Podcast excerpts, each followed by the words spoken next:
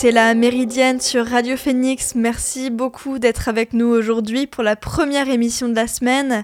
On est lundi, donc on retrouve Enzo et ça, ça sera en deuxième partie d'émission pour un récap de l'actualité sportive. Mais avant cela, je vous laisse avec Pierre Saint-Garavelou, historien spécialiste des empires coloniaux et de la mondialisation. Nous sommes euh, le 19 décembre et j'enregistre cette interview depuis le mémorial de Caen. J'ai la chance de rencontrer Pierre Saint-Garavelou, historien spécialiste des empires coloniaux dans le cadre des Midi au mémorial. Pierre Saint-Garavelou va intervenir sur le thème des empires coloniaux dans les guerres du XXe siècle. Et de notre côté, on va s'éloigner un petit peu des guerres, mais on va bien sûr parler histoire et colonisation. Pierre Singaravelou, on l'a dit, donc vous êtes spécialiste des empires coloniaux, mais aussi de la mondialisation au 19e et 20e siècle.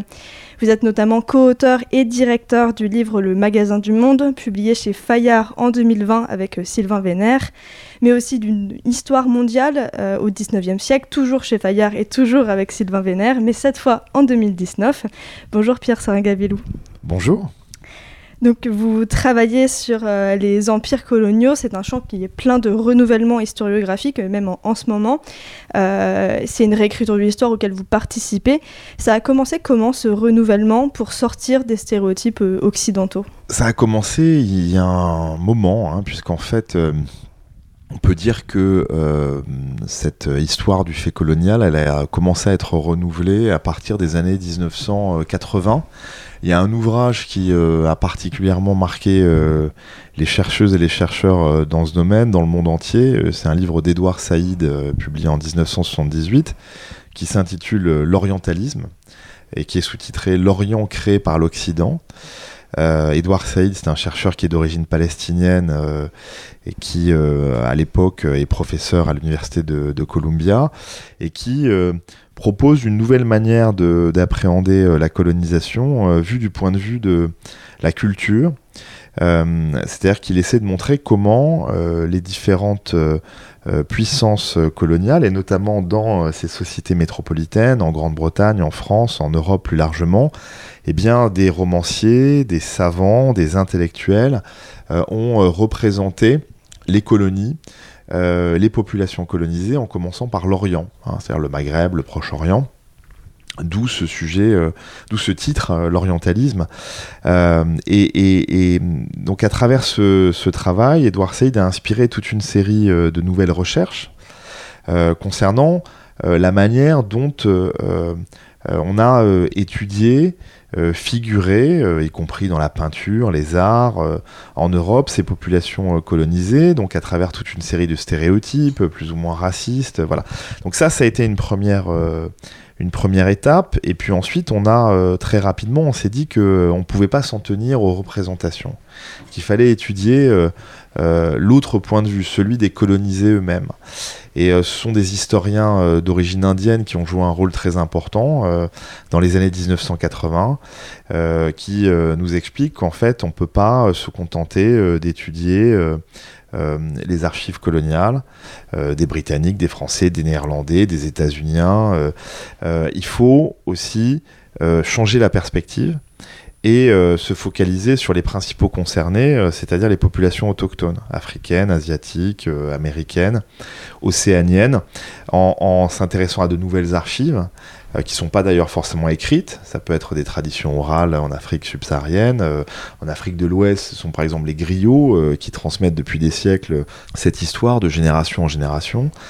Et donc il faut restituer euh, euh, ces autres manières de raconter l'histoire, cet autre point de vue, celui des euh, colonisés, et donc à partir des années 1980, eh bien assez lentement, cette histoire du fait colonial a été complétée par ces différents travaux qui permettent de mieux comprendre comment cette colonisation a pu s'effectuer sur le terrain même. Donc c'est une histoire par le bas qui permet de sortir un peu des grandes généralités euh, dans lesquelles on s'était enfermé euh, et qui en fait prévalent encore aujourd'hui euh, dans le débat public. Hein. dans le débat public aujourd'hui, il y a un certain nombre comme ça de lieux communs qui en fait ont été déconstruits, critiqués par les historiennes et les historiens depuis longtemps. et donc bon, c'est pour ça qu'on a cette année même, en septembre dernier, publié un, un ouvrage qui s'intitule Colonisation notre histoire, que j'ai dirigé, qui a été publié aux éditions du Seuil, qui est un ouvrage de près de 1000 pages, qui pour la première fois euh, réunit 268 euh, chercheuses et chercheurs du monde entier. Donc c'est une première, ça n'a jamais existé, y compris en langue anglaise aux États-Unis ou en Angleterre. Euh, on, a essayé comme ça de réunir des chercheurs français, naturellement, mais aussi de l'Europe tout entière, ainsi que de nombreux historiennes et historiens issus des anciens pays colonisés donc asiatiques, africains, euh, euh, des chercheurs aussi euh, des universités françaises, mais localisées outre-mer, qu'on entend rarement en fait. en France, l'université de Guadeloupe, de Martinique, de la Réunion, de Polynésie à Papette, de Nouvelle-Calédonie. Il y a de très nombreux chercheuses et chercheurs français qui travaillent sur ces questions-là, mais qui sont un peu invisibilisés parce qu'en fait, on se voit bien que, eh bien, ils n'ont pas euh, accès euh, à la scène nationale, aux médias euh, métropolitains, comme on dit. donc c'était aussi une occasion de montrer qu'il mène des travaux très intéressants sur ces différentes, l'histoire de ces différentes sociétés coloniales. Et en fait, ça c'est vraiment très important pour nous parce que c'est une première histoire globale euh, du fait colonial. Cette histoire mondiale du fait colonial, euh, elle ne peut pas être écrite à une seule main depuis euh, Paris ou depuis Caen ou depuis la France. c'est forcément une histoire collective. C'est forcément une histoire, je parlais de ces 268 chercheurs, c'est une histoire collective parce qu'il faut essayer de restituer la diversité des archives dont je parlais tout à l'heure, qui sont éparpillées aux quatre coins du monde, et la diversité des langues cette histoire euh, des empires coloniaux dont on parle, c'est une histoire qui ne s'est pas écrite uniquement en français ou en anglais. Hein. Euh, il faut aller chercher euh, les traditions en wolof, les écrits en, en c'est-à-dire la langue vietnamienne. en, pourquoi pas en, iroquois pour essayer de retrouver l'histoire de la colonisation française en, en Amérique du Nord, etc., etc. Oui, c'est une histoire avec euh, des stéréotypes, on l'a dit, mais aussi avec beaucoup de silence. Euh, on pense nécessairement au fameux discours de Dakar de Nicolas Sarkozy qui partait du principe que l'Afrique n'avait pas d'histoire et retrouver des historiens et historiennes qui viennent d'anciens pays euh, colonisés et aussi d'anciens continents comme l'Afrique, ça, permet d'éviter cette invisibilisation de, cette histoire. Oui, c'est un point très important. Et là, vous, comme vous le dites, on voit bien comment ces stéréotypes euh, de la colonisation euh, peuvent encore perdurer aujourd'hui dans le débat public, y compris au sommet, puisque là il s'agit d'un président de la République qui en 2007 ose, ose, alors qu'il vient d'être élu premier des Français, ose à Dakar, pas n'importe où, dans la grande université Cheikh Anta Diop. Cheikh Anta Diop, c'est le nom euh, d'un des plus grands intellectuels euh, africains sénégalais qui a travaillé justement euh, sur l'histoire du continent africain en montrant que de grands empires, de grands royaumes ont existé depuis très longtemps en Afrique subsaharienne. Et donc devant les étudiants sénégalais, devant des intellectuels, des enseignants sénégalais, eh bien Nicolas Sarkozy, avec beaucoup d'aplomb, explique que l'homme africain n'est pas assez entré dans l'histoire, que l'homme africain est immobile. On est en 2007 et en faisant cela, il euh, s'inspire directement des pires stéréotypes de la science coloniale des années 1880-1900 tous les savants coloniaux ne disaient pas cela à cette époque. Si vous voulez, c'était les savants coloniaux les plus conservateurs, ceux qui s'intéressaient le moins aux sociétés africaines, parce que déjà à cette époque, il y a des savants coloniaux qui euh, expliquent qu'il y a des traditions orales, qu'il y a des royaumes et des empires en Afrique. Donc là, Nicolas Sarkozy, il s'inspire de ce qu'il y a de pire à l'époque euh, dans cette science coloniale euh, française et européenne, en expliquant, en reprenant ce, lieu commun selon lequel euh, les sociétés colonisées ne possédaient pas d'histoire. C'est-à-dire que les sociétés africaines, d'Afrique de l'Ouest, les sociétés océaniennes, les sociétés vietnamiennes ne possédaient pas d'histoire propre. C'est-à-dire qu'en fait, chacune de ces sociétés, selon cette théorie coloniale ancienne que Nicolas Sarkozy fait sienne, se réapproprie, eh bien toutes ces sociétés auraient accédé à la civilisation euh, à travers le contact avec d'autres populations. C'est-à-dire, par exemple, on peut prendre quelques cas, euh, les populations algériennes eh bien, seraient entrées en contact avec la civilisation, selon cette théorie, grâce aux Romains. Romains qui, dans l'Antiquité, euh, auraient colonisé, ont colonisé le, le, Maghreb. et donc, au fond, c'est une manière de dire, à la fin du 19e siècle, euh, que les Français, lorsqu'ils colonisent euh, l'Algérie euh, progressivement à partir de 1830, eh bien, s'inscrivent dans les pas des Romains. ils sont obsédés par ce modèle impérial romain, les Français, hein, comme d'ailleurs les autres Européens. Et c'est une manière de dire que de toute façon, ces populations eh bien, n'ont pas d'histoire propre et qu'il est nécessaire de les civiliser.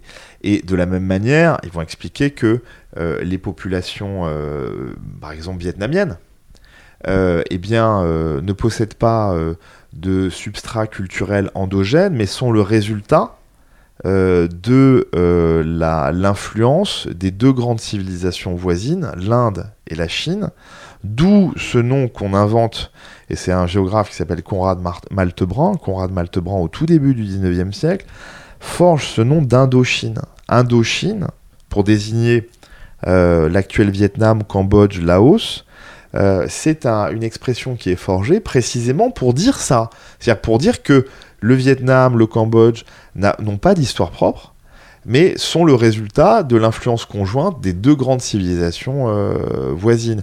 Donc là aussi, les Français eh bien, interviennent en Indochine à la fin du 19e siècle pour apporter à leur tour la euh, civilisation, alors que dans le discours euh, officiel, eh l'Inde comme la Chine euh, sont des pays où eh ces grandes civilisations ont décliné depuis longtemps. Ont décliné depuis longtemps et c'est pourquoi ces deux régions du monde sont colonisées par les Britanniques pour l'Inde et sont l'objet d'une concurrence impérialiste très forte pour la Chine euh, où là, la, Grande-Bretagne, la France, les États-Unis, la Russie, le Japon euh, rivalisent euh, à partir des guerres de l'opium du milieu du 19e siècle pour prendre position en, en Chine.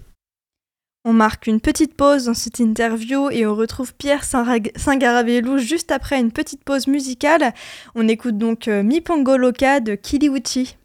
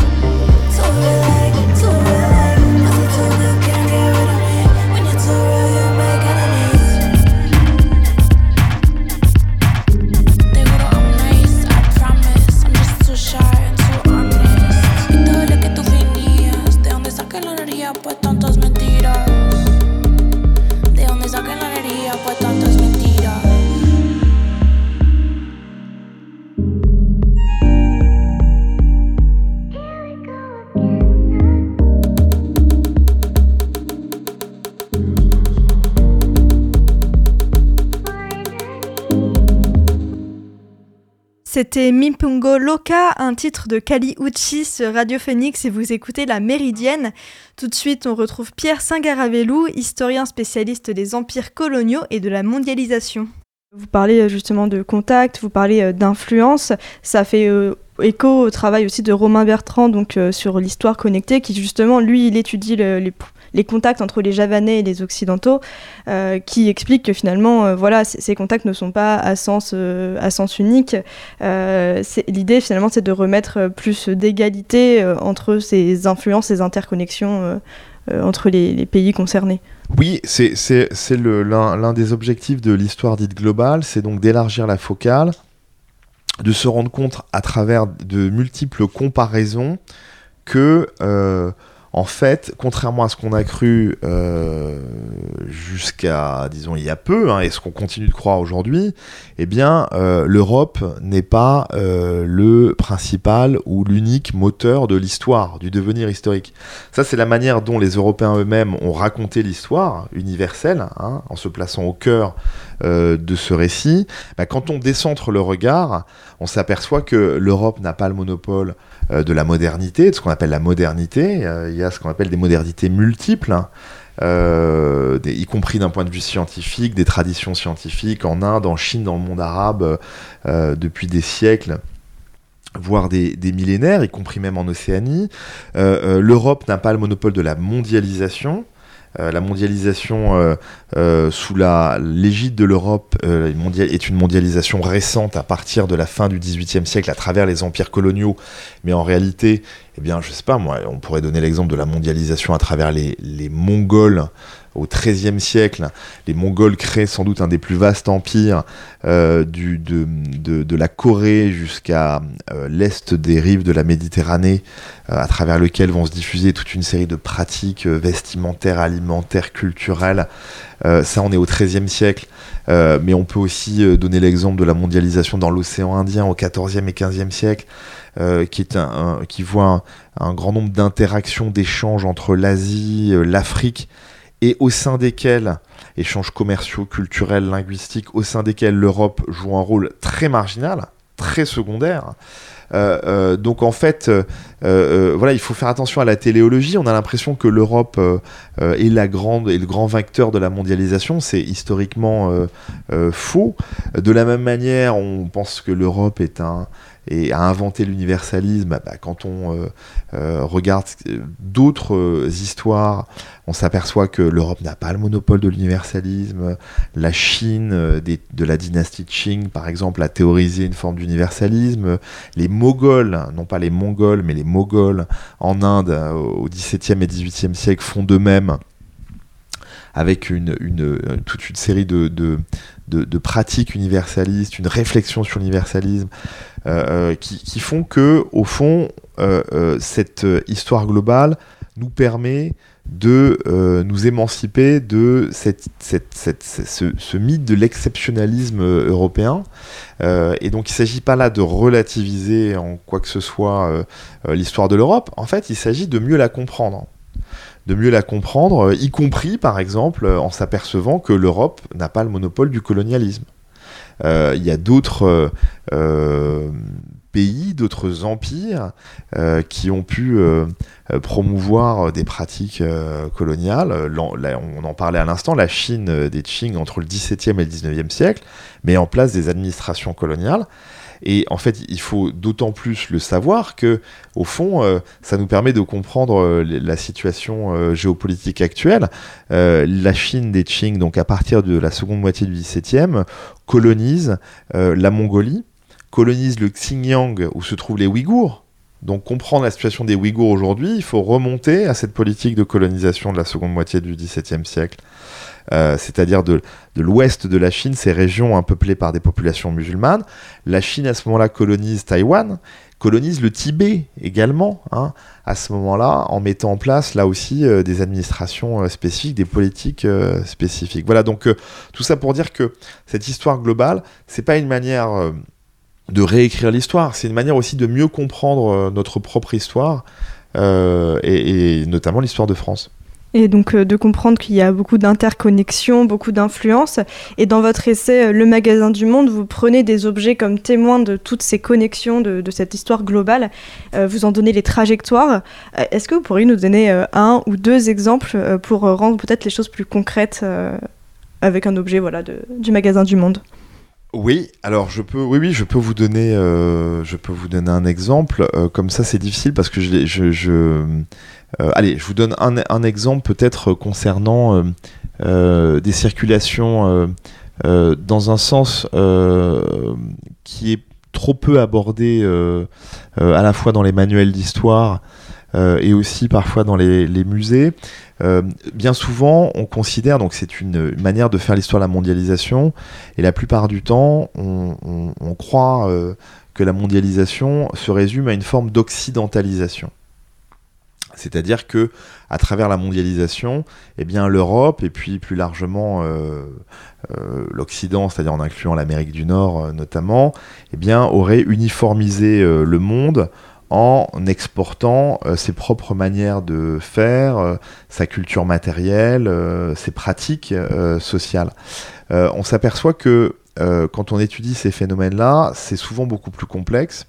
D'abord parce que euh, les populations aux quatre coins du monde s'approprient euh, ces objets qui peuvent venir d'Europe en parfois en réinventant de nouvelles pratiques, mais aussi parce que, eh bien, on observe aussi le phénomène inverse, c'est-à-dire des objets qui proviennent d'autres régions du monde et qui sont appropriés par les Européens et les Occidentaux. Et de ce point de vue, dans le magasin du Monde, il y a un objet qui est la planche de surf. Le surf, qui est en fait euh, quelque chose qu'on connaît bien en France parce que c'est une grande nation du, surf, euh, euh, évidemment sur la côte, plutôt la côte atlantique. le surf est arrivé en France dans les années 1950 par Biarritz et puis va se diffuser très tôt. ça va être sans doute le premier Européen à introduire et promouvoir cette pratique. Mais il se trouve que le surf, c'est une pratique très ancienne qui provient du Pacifique, de Polynésie et d'Hawaï. Euh, où en fait le surf était une chose très sérieuse qui était pratiquée euh, notamment par les aristocrates, les rois de Hawaï, et c'était une manière notamment de trancher les conflits politiques. Euh, et c'était quelque chose qui était très codifié, c'est-à-dire que seuls les rois et les aristocrates avaient droit à des très longues, les longues boards, des très longues planches de surf. Euh, seuls euh, ces aristocrates avaient le droit de, de, surfer tel ou tel rouleau, telle ou telle vague. Euh, le surf, c'était aussi un moyen pour les jeunes de se rencontrer, de se séduire entre deux sessions de, de surf. C'était aussi une manière de rythmer la vie religieuse.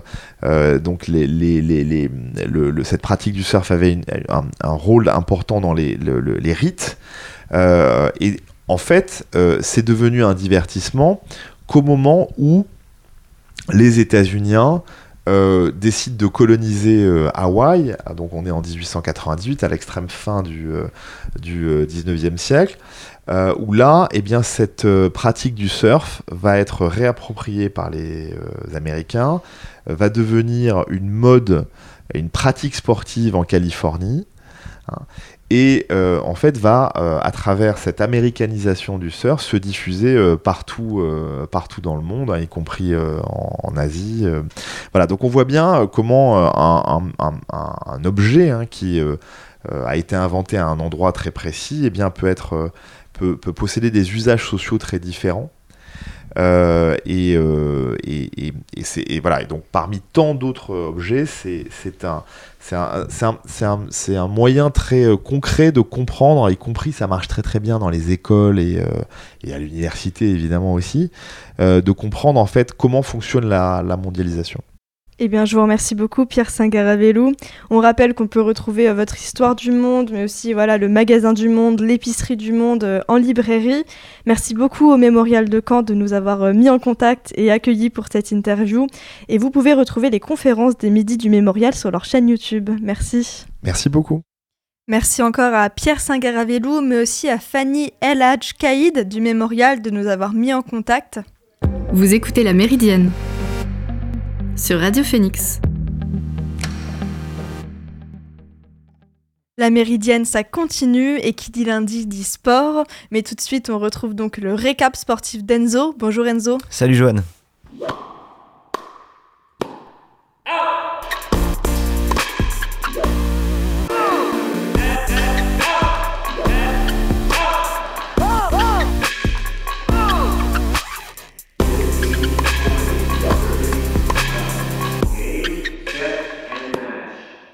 On commence cette semaine avec l'Euro masculin de handball qui poursuit son cours en Allemagne avec le deuxième match de poule des Bleus hier soir. Et après une victoire facile mercredi dernier face à la Macédoine du Nord dans le match d'ouverture de l'Euro, l'équipe de France voulait enchaîner un deuxième succès de rang face à la Suisse, une équipe revancharde hein, après avoir été humiliée dans son premier match par une Allemagne survoltée à domicile, 27 à 14. La donne était clairement différente hier soir à Berlin où les Helvètes ont donné bien plus de fil à retordre aux hommes de Guillaume Gilles, un match accroché où aucune des deux équipes n'a su prendre définitivement les commandes, victime de problèmes défensifs à l'intérieur du jeu qu'ils n'ont jamais su régler, les Bleus n'ont jamais pu canaliser le pivot suisse Lucas Laube, auteur de 9 buts. Score final 26 partout. Un résultat inattendu pour une équipe de France qui cale juste avant le match annoncé comme la finale du groupe A face à l'Allemagne, qui s'était imposé hier 34 à 25 contre la Macédoine. Ce sera demain soir à 20h30 dans un match couperé. Toujours en Allemagne, parlons désormais sport d'hiver et biathlon, où les Françaises espéraient surfer sur leur incroyable forme des dernières semaines. Exactement, Johan, les biathlètes de l'équipe de France féminine faisaient clairement figure d'épouvantail lors de ce cinquième week-end de la Coupe du Monde 2023-2024 à Ruppolding en Allemagne. Avec six victoires sur les six dernières courses avant ce vendredi, la radia était totale pour les Bleus, cela ayant même permis à Justine Breza-Boucher de, de revêtir le dossard jaune de leader du classement général de la Coupe du Monde. La moisson fut un peu moins fructueuse à Ruppolding, d'où les Bleus ramène tout de même la victoire sur le relais devant les Suédoises et les Allemandes. Individuellement, ce fut un poil plus compliqué que les dernières semaines. Aucun podium à mettre au crédit des tricolores, que ce soit sur la poursuite ou sur le sprint. On, relèvera tout de même le beau week-end de Lou Jean Monod, la doubiste deux fois quatrième sur ses deux courses individuelles. Justine Bréza-Boucher ne s'est-elle pas illustrée, plombée par un manque de réussite au tir? Elle termine 12e du sprint et 7e de la poursuite. Une poursuite remportée par la Norvégienne Ingrid, Ingrid Tandrevold, qui lui ravit la tête du classement général de la Coupe du Monde. À mi-parcours, le suspense reste entier pour le, gros globe de cristal, puisque Justine Bréza-Boucher est deuxième à 6 petits points de Tendrevold, sans oublier la championne du monde en titre Julia Simon 7ème et Lou Jean Monod 8ème. Un joli tir groupé qu'on espère revoir sur les podiums dès ce week-end pour la sixième manche en Italie à Antols Anterselva. On reste dans les Alpes, mais cette fois-ci direction Wegen en Suisse pour la Coupe du Monde masculine de ski alpin, avec un week-end qui fait de nombreux dégâts chez les grands noms de la discipline. La descente de Wengen pour les skieurs, c'est un peu le Grand Prix de Monaco pour les pilotes de Formule 1, avec plus de 4 km et des vitesses de pointe avoisinant les 160 km/h. C'est la piste la plus exigeante de la Coupe du Monde que les skieurs ont dévalé à toute vitesse ce week-end. Cerise sur le gâteau, les organisateurs ont réservé une surprise aux athlètes cette année en programmant deux descentes au lieu d'une, bien que la première soit raccourcie comparée à la piste traditionnelle. Niveau résultat, pas de grande surprise puisque le Suisse Marco Odermatt a accentué son avance en tête du classement général, raflant les deux courses, en devançant à chaque fois le Français Cyprien Sarrazin qui confirme son statut de révélation puisqu'il a aussi remporté le Super G ce week-end. Une édition qui ne laissera cependant pas que des bons souvenirs aux compétiteurs puisqu'il a été marqué par une vraie hécatombe avec deux sérieuses blessures concernant des skieurs de renom. Tout d'abord, et c'est une mauvaise nouvelle hein, pour le clan français, Alexis Pinturo est lourdement tombé lors du Super G vendredi, faisant suite à une mauvaise réception sur un saut. Le verdict est sans appel, rupture du ligament croisé antérieur du genou gauche. C'est la première grave blessure de sa carrière qui a bientôt 33 ans et Pinturo a certifié vouloir revenir sur le circuit dès que possible. Une deuxième grosse tête du ski mondial est lourdement tombée à Wengen. Le Norvégien Kill 2 est lui tombé lors de la descente samedi. Les images laissaient craindre le pire, mais le Norvégien s'en tire avec une épaule droite luxée mais sans fracture. Des chutes et des blessures qui ont fait réagir et qui ont relancé la polémique quant à un calendrier bien trop lourd, avec de plus en plus de courses déplacées dans des hivers chamboulés par le changement climatique. Un sacré casse-tête à venir pour la Fédération internationale.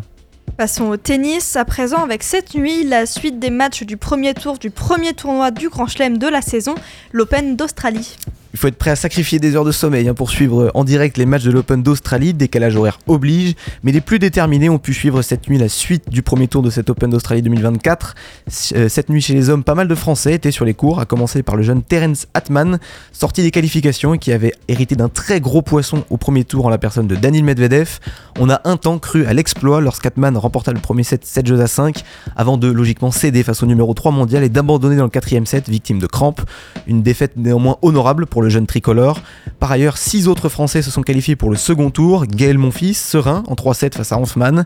Manarino qui a sorti Vavrinka dans un combat en 5 manches. 5 manches aussi pour Van vainqueur de Duckworth. Et des victoires également pour les trois Hugo, Hugo Humbert, Hugo Gaston et Hugo Grenier dans un duel de 4h22 face à son compatriote Alexandre Muller. Chez les filles, deux Françaises se sont qualifiées pour le second tour. Gracheva, vainqueur de Vic Mayer. Et Caroline Garcia qui s'est imposée il y a quelques minutes face à la revenante Naomi Osaka 6-4, 7-6. Défaite en revanche pour Fiona Ferro face à l'américaine Kessler. Et ça passe aussi pour Coco Gauff et Hans Jaber, deux membres du top 10 qui se sont qualifiés sans trembler en 2-7. Retour en France à présent pour du football avec la Ligue 2 et le retour aux affaires du stade Malherbe-Camp après la trêve hivernale. La dynamique du mois de décembre était bonne hein, pour les Canets avec 3 victoires et 1 nul en championnat suite à la nomination du nouvel entraîneur Nicolas Seub. L'accro de la défaite en 32e de finale de Coupe de France face aux voisins du Havre semble avoir été digéré pour les Rouges et Bleus qui ont retrouvé la Ligue 2 à Dornano face à Concarneau 14e. Le 13e but de la saison d'Alexandre Mendy a suffi au bonheur des Malherbistes pour s'imposer sur la plus petite démarche 1 à 0. Un succès loin d'être flamboyant mais qui permet à Caen de se replacer au 10e rang à seulement 2 points de la 5e place occupée par Pau. Les Canets se déplaceront à Bastia pour leur prochaine rencontre ce sera le 23 janvier. Toujours en football, direction la Côte d'Ivoire désormais qui accueille la Coupe d'Afrique des Nations depuis ce samedi.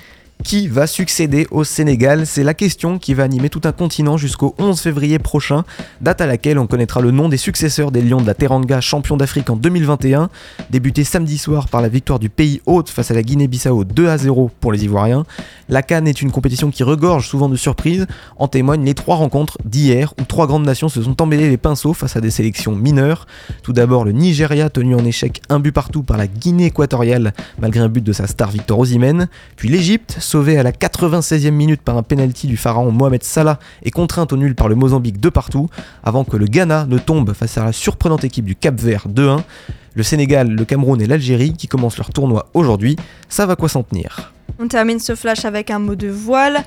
Avec un point sur l'Arkea Ultimate Challenge, ce tour du monde en solitaire qui s'était lancé de la rade de Brest il y a une semaine. Ils sont six skippers à braver l'immensité de l'océan et avoir pris la mer depuis le Finistère dimanche 7 janvier pour un, tour du monde en solitaire à la barre des Ultimes. Ces Formule 1 des mers longs de 32 mètres et pouvant filer sur l'eau à plus de 70 km/h.